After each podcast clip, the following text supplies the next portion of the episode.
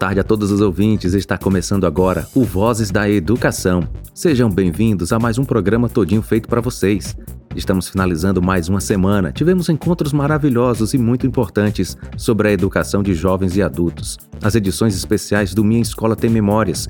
E hoje, para encerrarmos a semana, vamos ter mais uma edição do quadro Nutrição, Saúde e Bem-Estar com a nutricionista Ana Amélia Laranjeira, que tem como tema Cuidados na Alimentação do Idoso. Um tema muito interessante, não é mesmo? E eu não posso esquecer do destaque da semana que traz a reprise de uma participação marcante que ocorreu durante a semana. Vocês não podem perder nenhum desses momentos, vão ser maravilhosos. Então fiquem ligadinhos em tudo que vai rolar porque o Vozes da Educação já está no ar. Vozes da Educação já está no ar. Nosso corpo é como uma máquina que precisa de alguns cuidados para funcionar bem. Um desses cuidados é manter uma boa alimentação. Ao longo do tempo, células vão morrendo, os nossos ossos vão se desgastando, mas os bons hábitos, a boa alimentação, as boas noites de sono são ingredientes para que essa máquina funcione melhor e por mais tempo. Por isso, nosso encontro de hoje vai falar sobre os cuidados na alimentação do idoso.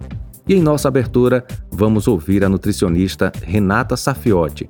A doutora vai falar para a gente por que a alimentação da terceira idade deve ser completa e variada. Ficou curioso? Então preste bastante atenção. A alimentação do idoso deve ser completa e variada, contendo todos os grupos alimentares. É essencial incluir na rotina do idoso alimentos como arroz, batata, macarrão, que são fontes de carboidrato e importantes para a produção de energia. É importante incluir na alimentação alimentos in natura, como frutas, verduras, legumes, e também se preocupar em consumir alimentos que são minimamente processados. Isso porque eles são fontes de vitaminas e minerais que vão ajudar a prevenir doenças, infecções e para manter uma boa saúde. É muito comum o idoso perder a força nos braços e nas pernas por conta da perda de massa muscular. Para evitar que isso aconteça, a gente precisa investir em carne, frango, peixe, ovo e as leguminosas fazem parte desse grupo. Muitos idosos esquecem de beber água, então é muito importante se preocupar com a hidratação para manter uma boa saúde. Muito obrigado, doutora Renata. Ficou claro o quanto os idosos precisam consumir fontes de carboidratos e alimentos in natura, como frutas, verduras e legumes, já que contém vitaminas e minerais que vão ajudar a prevenir doenças e manter uma boa saúde. Em qualquer época e para qualquer pessoa, a alimentação adequada e saudável é importante para a manutenção e recuperação da saúde. E você, estudante, mãe, pai ou professor, quer participar do programa Vozes da Educação? É só entrar em contato conosco através do WhatsApp 991 433948. Vozes da Educação. Agora vamos receber nossa parceira nutricionista Ana Amélia Laranjeira. Boa tarde, seja muito bem-vindo ao Vozes da Educação, dessa vez para falar sobre uma temática muito especial, não é mesmo? Doutora Ana Amélia, hoje nós iremos conhecer alguns cuidados que devem ser tomados na alimentação do idoso. Olá, J. Júnior, boa tarde. Boa tarde, ouvintes. Tudo bem com vocês? Então, a gente vai falar de pessoas especiais, pessoas que são referências na nossa vida, que lembram um cheirinho de casa perfumada com bolo saindo do forno, que lembra histórias engraçadas contadas pelo vovô, a comidinha da vovó, o afeto, o carinho. Quem não gosta de uma casa de vó, hein? É, e quem disse também que a vida na terceira idade não pode ser bem vivida e com saúde. Até porque o idoso de hoje está tirando né, aquela imagem de que tem que ser um vovozinho bem é, ficando na porta de casa, se balançando. Hoje em dia os idosos eles têm cada vez mais independência também, né? Então trabalham, continuam sendo chefes de família, ajudando inclusivamente no orçamento da casa. E a gente pode sim, né, chegar nessa fase cheio de energia, né? Essa fase que carrega, além das experiências, uma nova rotina de cuidados e de prazeres. É, tem quem aprende um ofício ou a costurar, tem quem aprende a tecnologia, né? Que são é, vivem futucando o celular e acaba gostando desse mundo. Tem quem goste de música ou vai para a igreja, participa de um coral e surge ali um, um músico, um, quem continua na sua plantação, quem ajuda na rede de apoio, né? Também importante com os netos. Tem vovô e vovó de todos os tipos, né? Descobre novas emoções, viva os nossos, nossos idosos e vamos de cuidado. E quando a gente fala de cuidar, a gente lembra logo também da alimentação. Até porque a alimentação ela traz essa, esse acolhimento, né? Traz esse cuidado, esse carinho. E os idosos também, cada vez mais, a gente precisa ter uma visão né, de, de inclusão, principalmente biológica, né, de necessidades, que a gente vai falar agora. Isso mesmo, doutora. Nossos idosos estão cada vez mais jovens, pois, como dizem, pessoa de espírito jovem jamais envelhece. Então, para manter esse espírito jovem, como deve ser a alimentação do idoso? Então, tem alguns cuidados que são muito básicos, porque a gente acaba tendo, a gente brinca, né, que acaba tendo uma criança mais velha dentro de casa, né, assim, que muitos deixam de gostar de comer feijão, né, é, isso é um, um, um, problema, porque a gente tem sim uma base, né? O feijão é um alimento típico brasileiro, né? É rico em fibra, proteínas, vitaminas, e ele tem sim que fazer parte do prato nosso de cada dia. E muitos idosos a gente percebe que às vezes não quer comer o feijão, né? Ou muitas vezes, ah, porque eu sinto gases, ou porque minha barriga fica inchada e a gente pode até voltar né, ao pensamento da, das papinhas, né? Quem sabe deixar de molho é muito importante para evitar esses gases. É, cozinhar o feijão na água com uma folha de louro também é muito, muito eficaz né, no combate aos gases. E aqueles ainda que, que reclamam em relação a isso, passa na peneirinha, né, tirando as cascas, porque às vezes as cascas ela pode sim estar tá prejudicando aí o, o, essa, essa digestão do idoso. O importante é não deixar de consumir. Outra coisa na alimentação é evitar as bebidas adoçadas. Tem idoso que quer carregar debaixo do braço uma garrafa térmica de café, né? E tudo quanto é canto, toda hora tomar um cafezinho, um cafezinho. E geralmente esse cafezinho é muito açucarado, né? Então a gente refrigerante, né? A gente tem sim que evitar porque essa, o, o açúcar ele acaba também desgastando, né? A, a, ele fermenta, traz essa, essa sensação de inchaço também. É, não é bom para os ossos nem para os dentes, né? E muitas vezes a gente tem muitos idosos que nem possuem, né? Mas os ossos também eles ficam mais frágeis né? Tem é, idosos que têm um, um, diagnóstico de diabetes também, é outro, outro problema, né? Então vamos evitar né, essas bebidas açucaradas. Outra coisa é diminuir né, o consumo de produtos ultraprocessados. Como a gente falou, né? Vira meio que é, meio que na infância, bota um pezinho na infância. Então, hambúrguer, linguiças, tem idosos que só quer comer linguiça o feijão tem que ter linguiça, ou mortadela, ou salame, macarrão instantâneo, né? Biscoitos, muitos biscoitos. Então a gente tem que dar um, um alerta em relação a isso, porque todos esses alimentos, além de serem ricos em gorduras e açúcares, né? Ele traz um prejuízo ósseo, né? Muito grande. Claro que aqui mais uma vez eu vou levantar a bandeira para o aumento do consumo de legumes e de frutas, né? Diariamente, nem né, que seja aquela bananinha, né? Que o idoso adora estar tá comendo, é, um mamão, um melãozinho, né? A manga, principalmente que alguns que podem estar sofrendo com prisão de ventre. Então, pensar nessas frutas e como elas podem estar ajudando, né, em outros prejuízos da saúde. Doutora, você falou sobre o feijão que pode ser dado ao idoso em forma de papinha. Então, fala pra gente por que a textura dos alimentos tem importância. Porque a textura dos alimentos tem importância. Então, geralmente nessa idade, é, muitas pessoas, né, infelizmente, não chega à fase idosa com todos os dentes, né? É, muitos dessas pessoas, a, até na fase adulta mesmo, já, já, já usa chapa, né? e ou então falta um dente ou outro. Isso tudo prejudica muito a mastigação. E sem a mastigação, todo o processo de digestão né, dos alimentos fica, fica comprometido. Então, a importância da textura que seja macia, né? Porque ah, o idoso só quer chupar a carne, né? Tem gente que fala assim, mas quando você vai ver é uma carne super dura, né? Não foi cozida, ou então não foi desfiada. É, o cuidado do idoso, quando a gente fala, a gente tem que pensar assim que todo mundo um dia, né? Todo mundo não, feliz de aquele que chega nessa fase, né? E sim, precisa sim ter um cuidado mais especial, talvez trocar por uma carne mais macia, ou mesmo frango, e tem que ser desfiadinho, ou uma carne moída, né? Ou como eu falei do feijão, aquele pessoa que não, não consegue mais mastigar, que seja em forma de purê, né? Em formato mais pastoso, ou de bolinhos, né?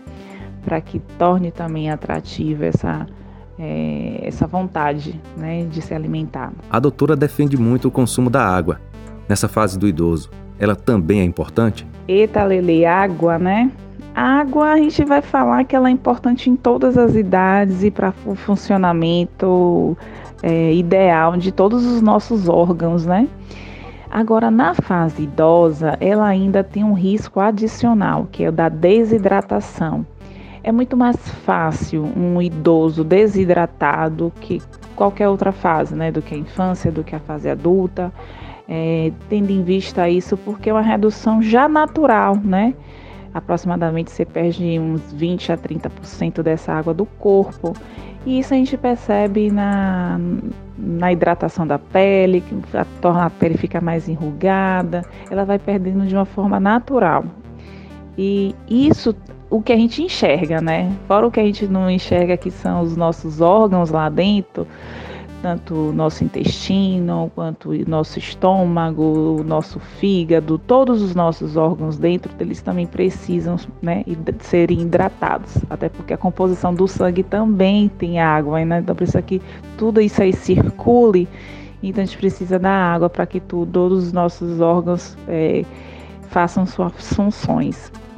Então, mesmo que o idoso, né, não tenha sede, porque é até um processo natural, tá, gente? O idoso ele não sente tanta sede. Ele fala: "Não tô com sede, eu não quero beber água", né? Então isso já é normal de você escutar. Então todo mundo que está ouvindo aí agora, né, já sabe que não é desculpa de não oferecer água para o idoso, até porque a gente sabe que ele não vai, não tá sentindo aquela sede.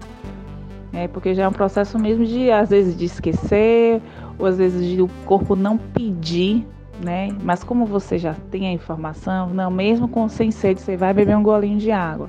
O importante é que seja aos poucos também, não precisa tomar uma garrafa de água de uma vez só, né? Não tá com sede, toma um golinho, molha mais um pouquinho a garganta, e aí vai bebendo, vai bebendo, né? De golinho em golinho nos intervalos das principais refeições, né? Para é, hidratar essa pessoa, hidratar o idoso, para que tudo isso, todo o, o corpinho dele funcione. Muitos idosos acabam perdendo o apetite. Por que isso acontece, doutora Ana Amélia? Ah, isso aqui é um outro questionamento, né? Por que o idoso perde o apetite? Então, muitas vezes é muito comum você encontrar e perde logo massa magra, né? Você vê aquela aquela característica mais caquética, assim, né? Mais, mais uma pelezinha, um ossinho, né? Você vai perdendo a massa, a massa magra, né? De, de do, do, do corpo.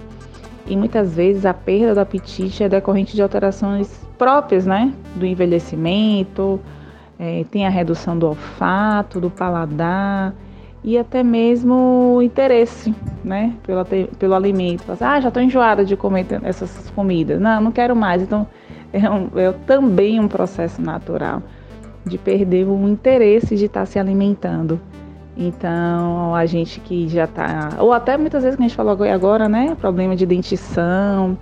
Então, falar de textura, falar de sedução na comida, né, de você estar tá ali estimulando aquele alimento para o idoso, né, que está precisando desse tratamento, desse cuidado é importante. E quais os fatores que interferem no estado nutricional do idoso? Então, os fatores de riscos que interferem no estado nutricional do idoso são diversos, né? Desde a depressão, né? Tem momentos de do idoso se sentir só, né? A solidão também traz essa vontade de, de não se alimentar, a pobreza, né? Muitas vezes o salário, a aposentadoria só dá mal dá para comprar todos os remédios, então a comida sempre fica é, não que seja em segundo plano, mas que a gente vai se alimentando com o que o dinheiro vai dando para comprar. E aí muitas vezes a gente não consegue se alimentar de uma forma ideal, né? É, problemas mentais, né? Muitos também possuem Alzheimer, é, possuem Parkinson, algumas doenças mais degenerativas, a desidratação, tá, gente? A gente falou tanto da água aqui, muitas vezes um, é um problema nutricional também, você ter um, um, um paciente desidratado e aí as outras coisas começam a estar tá parando, né?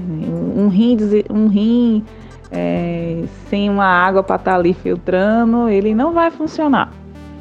Então é preciso que bote todo mundo para funcionar. Então a água fica ali fazendo esse papel, né? Para que tudo dê certo.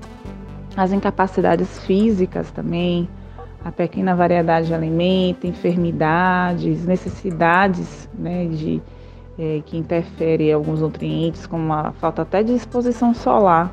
Né? Muitas vezes é, a vitamina D, né, por exemplo, a gente também pode estar tá, é, produzindo ela né, com a exposição solar.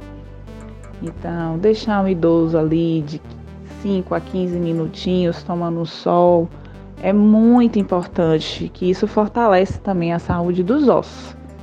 Então, são, são esses fatores né, que pode estar levando o estado nutricional é, acentuado. Então, olha aí o cuidado, que às vezes a gente né, não acha que um, todo cuidado tem que ser muito complexo, né? Muitas vezes é colocar uma cadeira do lado de fora da casa, tomar um solzinho com o idoso de 5 a 15 minutos, vocês estão fazendo um bem tão gigante, né? Exposição solar, é, a oferta sempre da água, né? Falei duas coisas aí que praticamente não custam, né? Falando em relação ao orçamento e que são muito importantes, tá? Para a gente estar tá fazendo como rotina diária. Quais os mecanismos que os medicamentos podem interferir no estado nutricional do idoso? É, e tem outra coisa importante mesmo, né? Que são os medicamentos, porque chega nessa fase, meu Deus, é tanto remédio para tanta coisa, né? E que aí, uma, às vezes, um faz mal pro outro, né? um é para é, um problema X, mas já, está, já ataca o estômago. Enfim, é tanto remédio que a gente, né, nessa fase, é, faz o uso. E esses fármacos também, né, eles podem estar alterando até o fluxo da saliva. Por isso que muitos idosos reclamam que está com a boca seca, né? Mas, ah, minha boca está seca. Vive com a boca seca.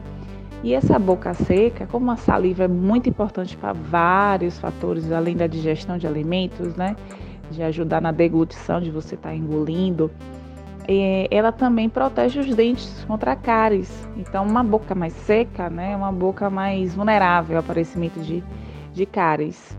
E para finalizar, vamos de receitinhas para você que adora, não é mesmo, doutora Anamélia? Quais suas sugestões de lanche para o idoso? Ah, agora vamos falar de comidinha, né? Falar de como é que eu posso estar tá pensando em uma sugestão de lanche para meu avô, para minha avó, para o idoso que eu cuido, ou até mesmo esse idoso que está me ouvindo, mas que é um mestre na cozinha, né, um chefe de na culinária. Então, é, um bem, bem simplesinho que eu vou falar aqui, que é uma combinação bem perfeita, é a banana com farelo de aveia.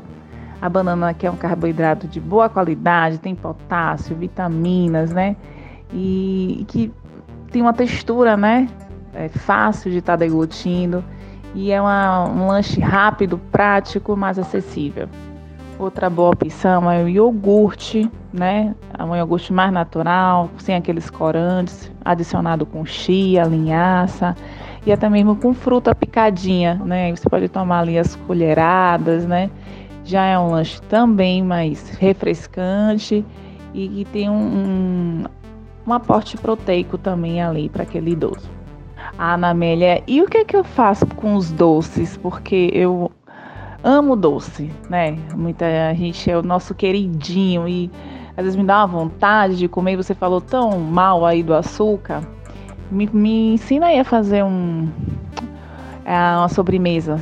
Então, quem é que não lembra de manjar? Gente, eu fecho o olho. Minha avó fazia aquele manjar, sabe aquele de duas cores, um de chocolate e outro de coco? E é muito cara de vó, né, manjar. Então, a minha sugestão aqui é fazer o manjar aquele branquinho mesmo, né? Em vez de colocar leite de gado, coloco leite de coco, né? Aquele coco fresquinho, que alguém pode ter aí um pezinho no fundo de casa, no quintal. Ou então vai para feira e compra um coquinho daquele, aí fica bem suculento o seu manjar com amido de milho, aí faz lá, né? Em vez de colocar açúcar, coloca ou pode ser um adoçante culinário ou até mesmo fazer só com leite de coco, já que não gosta de muito, né, doce, e fazer uma calda, uma calda de ameixa, aquela bem tradicional, né, deixar a ameixa cozinhar. Eu adoro botar um cravo e uma canela ali, um pauzinho de cravo e canela na, na, na, na calda de ameixa com um pouquinho de água até aquela ameixa ficar mais molinha e vai cozinhando. Depois que desenformar o manjar, joga aquela caldazinha e vai dando sabor. Hum, de infância delicioso. Inclusive o, o textura também é, é, boa, né? De manjar. É uma textura macia, é uma textura de fácil deglutição. Então tem carinha de vovó e um gostinho de infância. Ah, e tem outro que é de mousse. Inclusive eu já ensinei lá no cardápio festivo. Quem perdeu, corre lá no, no nosso podcast para ouvir todas as receitas que a gente já, já conversou aqui, né? É, no Dia das Crianças também. Então, mousse de limão de maracujá, quem lembra aí que foram três ingredientes, né? O iogurte natural, aquele sem sabor, e aí você acrescenta o sabor que você quer.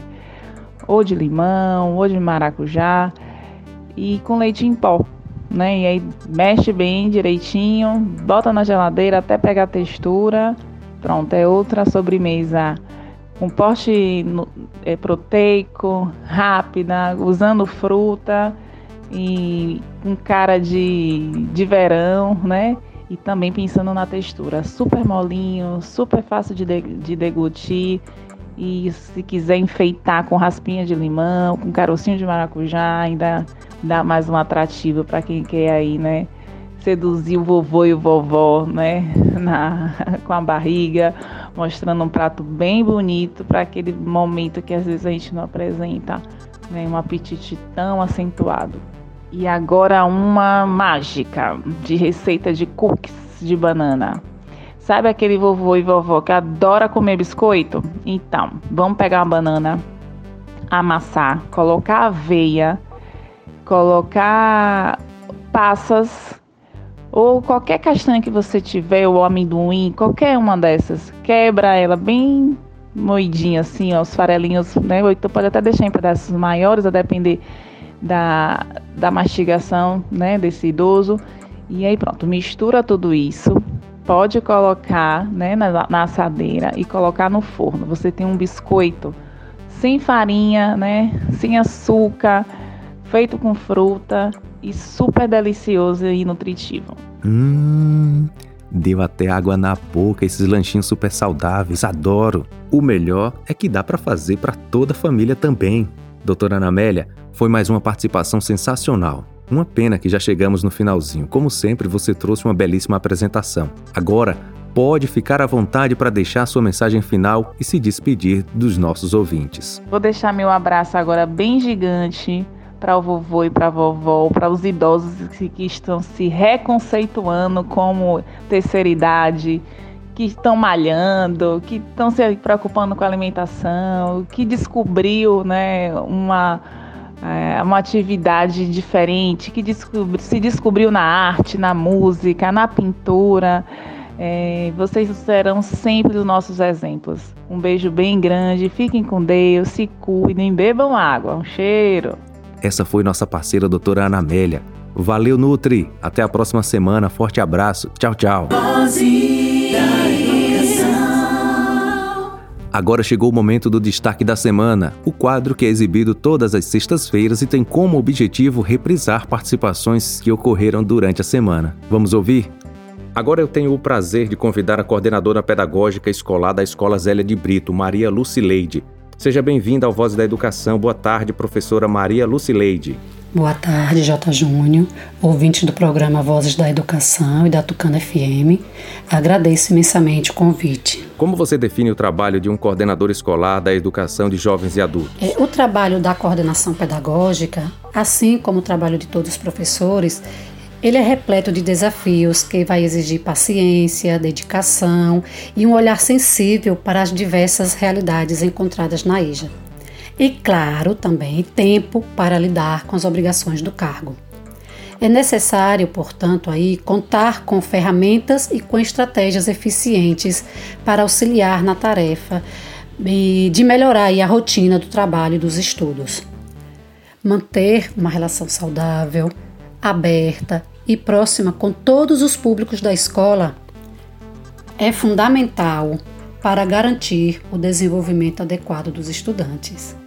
O coordenador ou a coordenadora aí, ele é um profissional e uma, um profissional ou uma profissional que atua entre a direção e os educadores, mas também ele tem que se relacionar com os alunos e os familiares.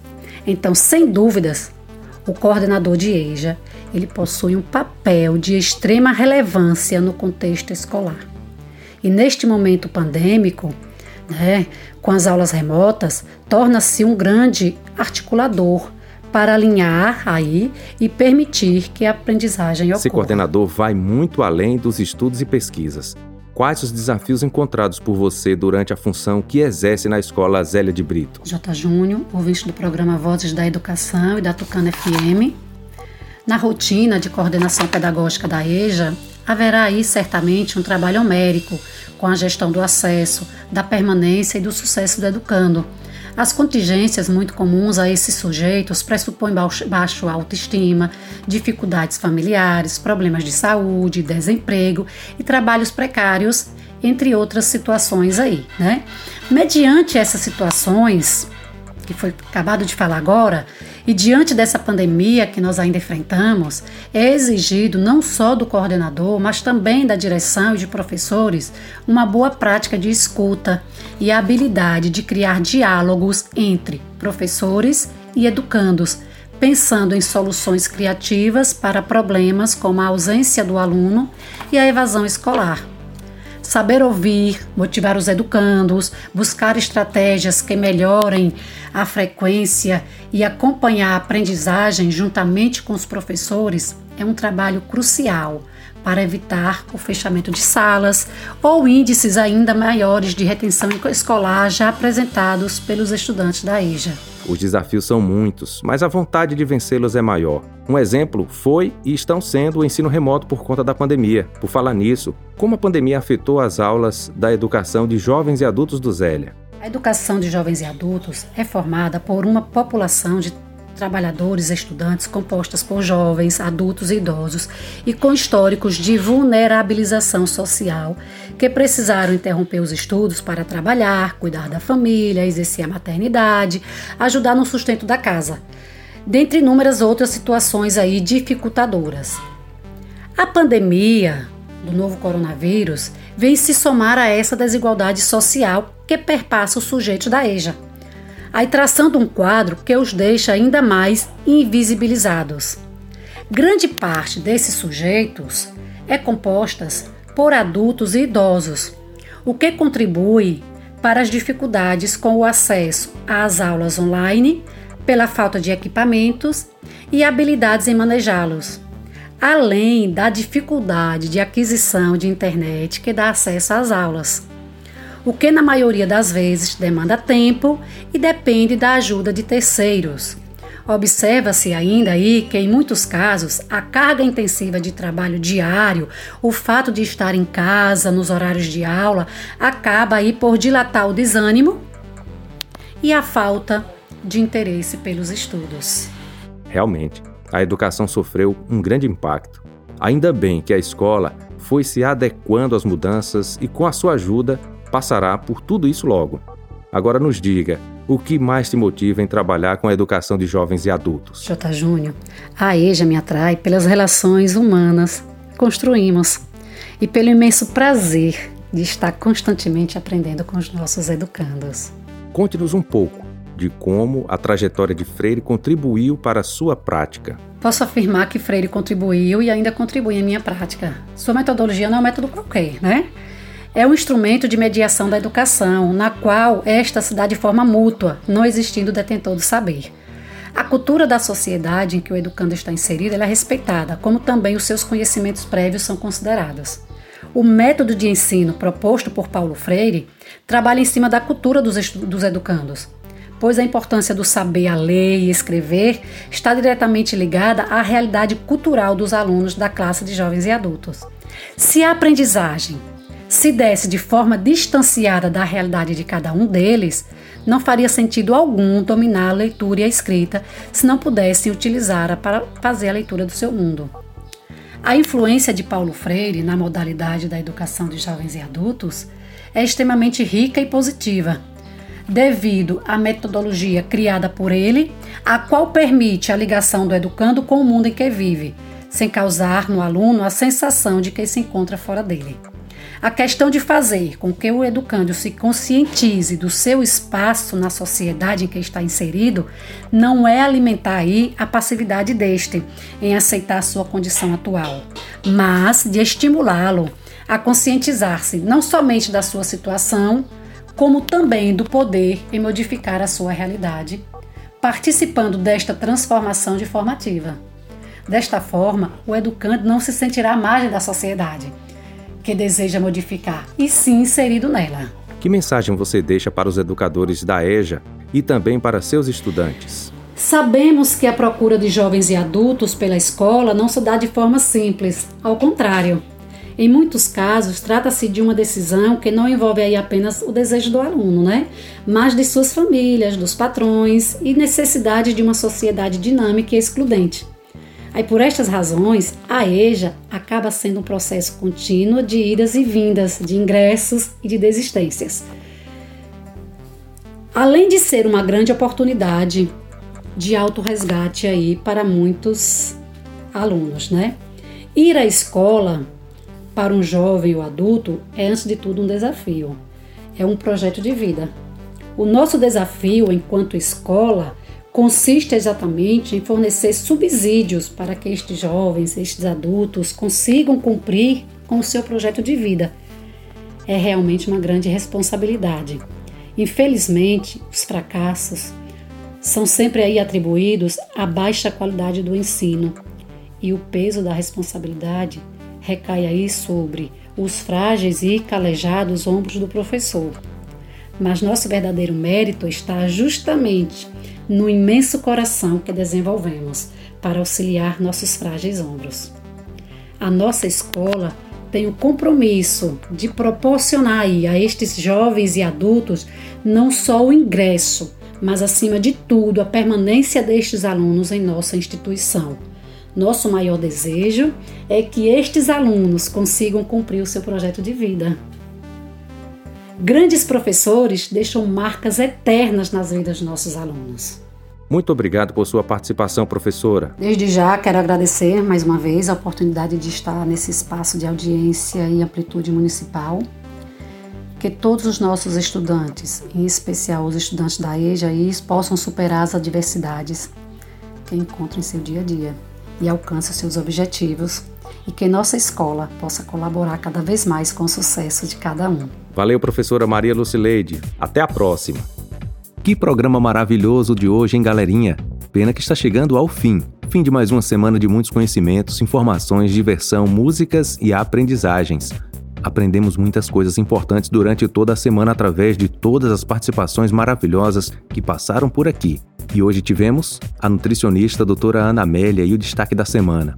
Muito obrigado, doutora Ana Amélia, por falar desse tema tão interessante e importante para a saúde: cuidados na alimentação do idoso.